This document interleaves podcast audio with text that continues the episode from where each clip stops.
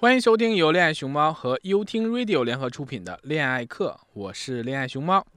上周六，熊猫去了一趟天津，遇到了一位老朋友。他的企业啊，已经上了新三板。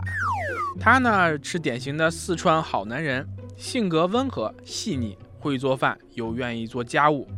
一般聊天啊，感觉不到他是一个八五后的 CEO，而且是这个资产有很多哈。他在感情上呢，喜事也将近。最近啊，正在忙着装修。他本来在重庆有一套二手房，结果啊，丈母娘一说一定要有一套新房，又在重庆的另一头买了一套新房。这绝对是丈母娘眼中的好女婿。我们啊，选择了一个安静的西餐厅，一个人点了一个饭，看着夕阳西下，没有谈什么理想和行业前景之类的话题，只是很应景的聊着生活中的八卦。他说啊，他主要是天津、重庆两头跑。客户集中在这边，每个月啊在家会待十多天，而且呢他在家啊经常要做饭做家务，尽管有时不喜欢也会去做。那熊猫就很好奇了，哎，你说这事儿都他做了，他老婆做啥呢？哎，他说啊，他老婆在一家大型企业做大客户经理，事情多起来，有时候比他还忙。虽然啊挣的没他多，但是气势比他凶。这个真是一个很有趣的组合。其实啊，他之前找了好几个女朋友，都不是现任老婆的类型，甚至啊，之前也没有想过会喜欢这种类型的人。和前几任女友分手的时候呢，他也并不会痛苦很久，都会觉得是对方的损失。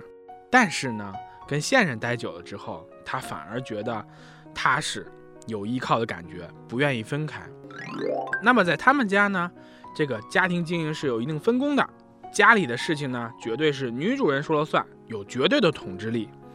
那外面的人和事儿呢，啊，都是老公说了算。虽然他老婆也很强势，但是啊，依旧会问老公的意见和判断。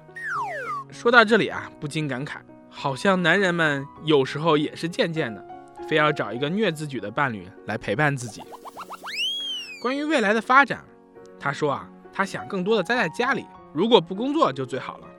他的梦想就是不工作。从做企业的第一天开始，他就没打算以卖公司为目的去经营，所以呢，公司开始就有盈利，一直到现在。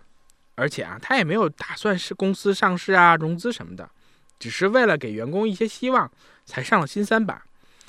他很清楚自己能做什么，想做什么，希望不要被投资人拎着走，想平衡家庭的生活，不要过得太累。那么，如果我是投资人呢？倒是很喜欢这种务实的企业家，他能稳定的带来收入，并不好高骛远，不用炒作就可以健康的活着。反正我很喜欢这种状态的人，往往呢，他们也能抓住一些更有趣的机会。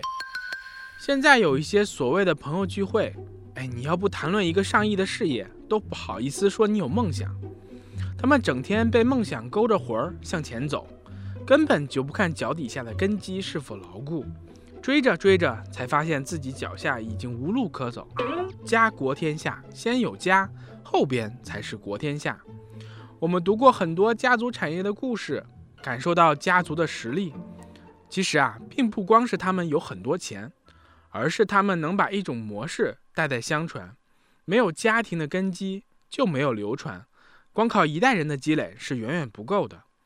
那么，再回到我这个朋友身上，他认为啊，他老婆不会离开他，他也不会主动离开他老婆。他觉得找到一个人愿意跟他结婚挺不容易的。他乐观的觉得，他的老婆能得到他，也肯定是赚了的。那么，熊猫也乐观的估计，这一对啊是不太容易被拆散的。真心祝福他们白头到老了。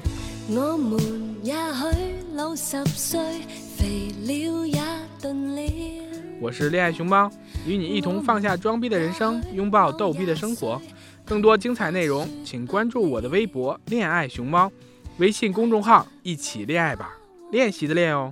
收听更多我的好节目，请下载优听 Radio 客户端。喜欢就订阅我吧。